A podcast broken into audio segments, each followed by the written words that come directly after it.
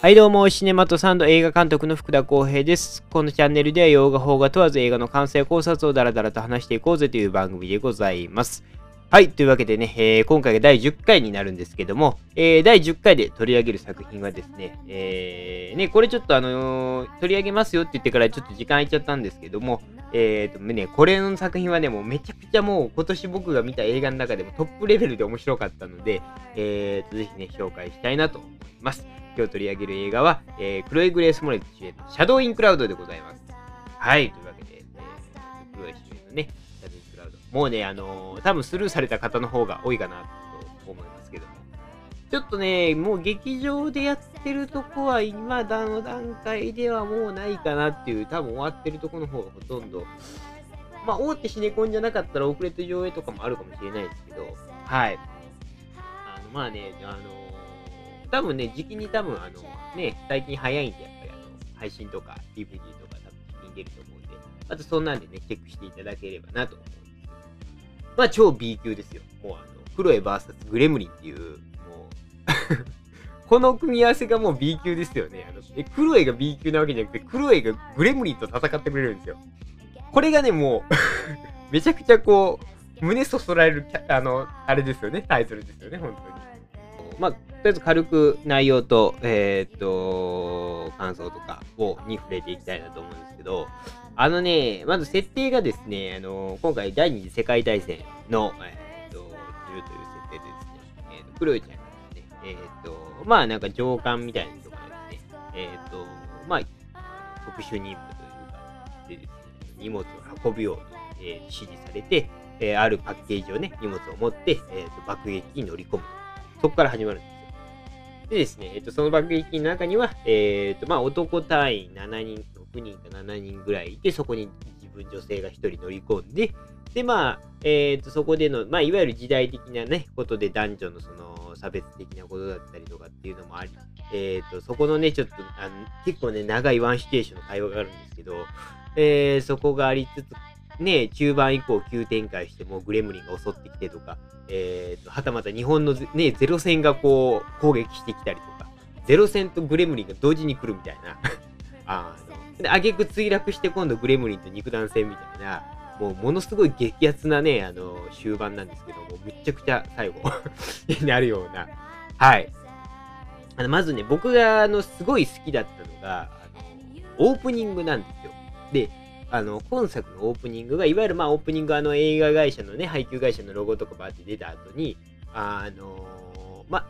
ういうんですかね、こうプロパガンダの、まあ、第二次世界大戦中って設定なんで、当時のプロパガンダみたいな感じの、なんか、いわゆる空軍隊員たちに見せるような、あの、アニメーションみたいな、えっ、と、空にというか、あの、飛行機に乗るときはこういうことに気をつけろよ、みたいな、あの注意喚起みたいな、あの、アニメーションが流れるんですけど、そこでそのグレムリンに襲われるから気ぃつけろよ、みたいな、ちょっとあの、そこはちょっと冗談的な感じで、あの、描かれてるんですけど、あの、なんかあったグレムリンのせいだ、みたいな、あの、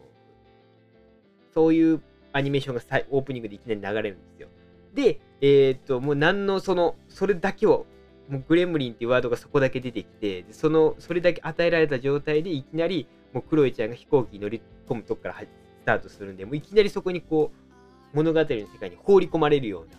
あの、展開になるんですよ。もう何も情報がないまま。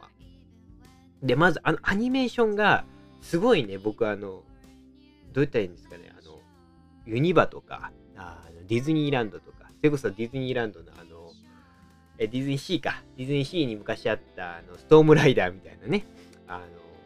の、もう本当に雰囲気その飛行機乗ってっていうので、本当にあれみたいな感じですけど、なんかこう、アトラクション的なね、あの、アトラクションね、待ち、待ち列でこう、設定のこう、説明じゃないですけど、そういうアニメ、あの映像が流れてるじゃないですか、旧来のとこに。だからああいう感じの雰囲気なんですよ、本当に。だから本当に物語全体がアトラクション感あるというか、もう設定をそこでだけでこう、アニメーションで説明されていきなり。で、自分がま、ま、言うたら隊員になったかのようなこう気分になれるで。で、いきなりクロエちゃんと一緒に飛行機に乗り込まされるみたいな感覚です、本当に。いや、あれのがね、あの作りがめちゃくちゃ面白かったですね。で、しかもこう、なんて言うんですかね、こう、まあ、サントラもめちゃくちゃ良かったですし、で、いわゆるその、序盤ずっと男性隊員たちとの会話だけで、こう、もう20分ぐらい、こう、もうそこだけで、あと、クロエは、あの、銃座っていうね、あの、それこそあの、ミレニアム・ファルコンとかね、あの、スター・ウォーズ、ああいうとこにもついてますけど、ああいう銃座みたいなとこに、あの、押し込まれて、もう女だから、お前ここにでも入っとけみたいな押し込まれて、で、そこから通信で上の階というか上の機体のとこにいる男たちと通信しながら、えー、っと、で、いわゆるなんかちょっとね、故障とかがあって、あの、銃座の中から出れなくなっちゃうんですよ。だからもう本当にワンシチュエーションみたいな状態になるんですよ。そこから出れないみたいな。で、えっ、と、視界は良好なんで、えっ、と、いわゆるその飛んでる間の空のね、あれは見えるんですけど、そこでこう、いわゆるグレムリン的な影が見えたりとかして、で、あの、徐々に徐々にこう、不あの不穏な雰囲気が高まっていって、一気にグレムリンの攻撃だったり、えっ、と、まあ、敵戦というか、あの、敵戦じゃない、敵機のね、あの、日本のゼロ戦とかが襲ってきたりとか、でも、こっからは一気に雪崩のにガーっていくんですけど、なんかね、本当にアトラクション感があったので、あの、めちゃくちゃ、なんでしょう、あの見てて面白かった。本当に自分がそこにこう、クロエちゃんと同じ状況に座らされてるような、そういう気持ちになれる作品でしたね。いや、しかもね、あの上映時間も本当に、あれ80分か90分ぐらいかわかんないですけど、それぐらいの短いコンパクトな上映時間だったんで本当にね、よくあの B 級と侮るなかれって感じですよ。本当に面白かったです。まず設定が。設定とシチュエーションが。はい。でね、あの、中盤後半はね、あの、本当におバカですね。あの、一番面白かったのがですね、まあ、なんかいろんなことがあってですね、あの、黒市、あの、戦闘機から、あの、爆撃機から、あの、放り出されたりするんですけど、放り出されるというか、その、むき出しの状態でもう銃座のところがもうぶっ壊れて、あの、グレムリン攻めてきたりとかして。で、あの、クロエちゃん一回ね、あの、落ちていくんですよ。いいいろんな困難があってで。わーっと落ちて下の方でそのゼロ戦のやつらとかもなんかいろいろあって爆発したりとかするんですけど、そのなんかこう、爆発のこう破片みたいなのがこうクロエちゃんに当たって、クロエちゃんのこう背中がこう、上に押されるような感じでもう一回機体に戻ってくるんですよ。そんなアホなみたいな、ゲームみたいな あの、すっごいあのね、あのー、CG もね、頭あの辺多分低予算なんでしょうね。こうめちゃくちゃこう、あの浮いた CG で クロちゃんが、うわ、落ちたのに爆発に巻き込まれて、その反動に、うわーって言って、こう、ね、言ったらクジラの潮吹きで戻ってくるような感覚です、本当に。うおーっつって戻ってくるような。あれをめちゃくちゃ笑いましたよね、本当に。アホかよ、みたいな。かと思えばね、あのー、最後飛行機が不時着するんですけど、不時着したと思ったら、まだね、いや、あのね、結構ね、機内で結構グレムリンとのこう、バチバチな戦闘シーンみたいなのがね、あるんですけど、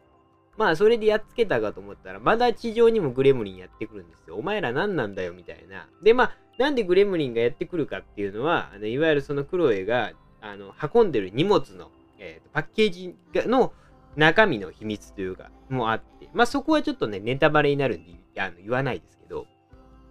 大事な部分なんです、まあまあ、それを狙ってというか、グレムリンたちが、えっ、ー、と、攻めてくると。で、地上にまで、えっ、ー、と、不時着した後もグレムリンがやってくるんですけど、もうクロエちゃんがね、あのブチ切れてですね、あのグレムリンボッコボコにするんです、素で。あの、もう、二の腕出してもう、かかってこいやの状態で、グレムリンボッコボコにして、グレムリンが、あの、もう、やべえこいつってなって、あの逃げ惑うんですよ。で、その逃げ惑うググレムリンをさらに追い立てて、あの、もうもう、ボッコボコにするんですよ、本当に関節技みたいなね、あの、ちょっと骨折るぐらいの感じで決めたりとかして、もう、ね、あの、一件落着で終わるんですよ。本当にね、あの、内容もクソもない でしたけど、あのー、めちゃくちゃ面白いです。その、本当に、えっ、ー、と、上映時間100分ぐらいだったのかな ?1 時間半とか800分ぐらい。1時間 ,3 時間半、1時間40分ぐらいかな、の間にめちゃくちゃこう、ギュッと凝縮された、もうワンシチュエーションものでいきなり物語にぶち込まれるとこから、もう中盤後半怒涛の展開で、もう怒涛とアホな展開ですね。怒涛とアホな展開と、なぜかやってくるゼロ戦とか、グレムリンとかみたいな。もうあの、とりあえず勢いに身を任せてみたいな。ラストまで突っ走るみたいな。ラストはあの、クロエちゃんの鉄拳制裁で終わりみたいな。あの、非常にね、あの、すごく面白い作品になってるので、あの、今回僕はあの多分語彙力がなくなって多分面白いしか言ってないと思うんですけど、本当そんな感じの映画なんで、あのね、ぜひね、あの劇場、あ、劇場ではもう多分、あの、もうなかなかやってるとこ少ないと思うので、えっ、ー、と、まあ配信や DVD が出たらですね、えー、ぜひ見ていただきたいなと思います。あのー、なんでしょうね。あの、見て損はしないという。いや、見て損はしない。わかんないけど。わかんないけど。うん、あの、割と気軽に、気軽な感じで見れます。あの、変なか、あの、考え込んで見るような映画でもないですし、あの、本当にあの、ポップコーンムービーだと思いますよ。こうこういうのこそ。はい。というわけでね、えっ、ー、と、まあ、黒いグレース・モレスシャドウイン・クラウド。いや、こういう映画にね、クロエちゃんも、あの、最近よく出てくれるのでね、あの、クロエちゃんって結構 B 級のよくわかんないやつたまに出ますよね。あの、この手のやつ。まあ、モンスターものじゃなくても、なんかパニックものとかでもそうですけど、なんかね、たまにこういうの出てくれるんで、すごい嬉しいですよね。僕らにとっては。はい。でね、まあ、グレムリンもね、結構今回、まあ、気持ち悪い、あのー、ビジュアルだったというか、うん、なんかすごくリアルで気持ち悪いビジュアルだったんで、そこもなんかモンスターものとしても、あの、すごく良かったなと思いますし、あのー、ね、えっ、ー、と、ゼロ戦にこう、ゼロ戦 VS クロエみたいなのもね、なんか新しいこう感覚でしたね。ここも見ててよかったです。というわけでね、まああの、クロエ・グレースもですし、シャドウインクラウド。えっ、ー、と、まあ今回ね、ちょっと簡単に、あの、いつもダラダラ喋っちゃうんでね、簡単に紹介しましたけど、あの、ぜひですね、えーと、配信など始まれば、ぜひ見ていただきたいなと思います。超面白かったです。多分あの、僕今年ベスト、あの、今年何本見るかわかんないんですけど、映画。多分ベスト10に多分最後まで残ってると思います、この作品は。あの、めちゃくちゃ面白いです、これ、本当に。あのほんまに B 級だと思って、もうポスターも予告編ももう B 級にまみれてるんですよ。もう本当に、あの、もう B 級感しかないんですけど、もう、あの、騙されたと思ってね、ぜひ一度見ていただきたいなと思いますし、えっ、ー、と、もしかしたらね、あの、ちょっと、あの、どこでやってるかとか、ちょっとまだ僕も調べてないんであれですけど、あの、ね、ちょっと大手シネコンじゃなかったらね、結構遅れて上映とかもあると思うんで、えっ、ー、と、もし、まあ、上映してるとこがまだあれば、ぜひ見ていただきたいなと思うような作品ですね。あの、本当にね、没入感というか、あの、先ほど言いましたけど、序盤の没入感すごいんで、はい、ぜひ、よろしくお願いします。シャドウインクラウド。はい、というわけで。はい、というわけで、えっ、ー、と、今回、まあ、第10回ね、えっ、ー、と、まあ、簡単にですね、えっ、と、紹介しまして、シャドウインクラウドです。はい。でですね、えっ、と、今回ですね、ちょっとこのシャドウインクラウド第10回とですね、ほぼ同時でですね、第11回としてですね、えっ、と、ドクターストレンジですね、マルチバース・オブ・マットネス。ね、あのー、3月4日公、えー、3月でね、えっと、5月4日公開ですね、5月4日公開の、えー、ドクターストレンジ・マルチバース、マルチバース・オブ・マットネス。えっ、と、こちらもですね、見に行ってきましたのでですね、まあ、ネタバレ若干ありのですね、まあ、レビューというか、あれこれちょっと喋ってますので、ね、もう同時で一緒に上がってますんで、えっ、ー、と、ぜひそちらも聞いていただきたいなと思います。はい、というわけで、えー、と、今回はありがとうございました。シネマとサンド映画監督の福田浩平でした。ありがとうございます。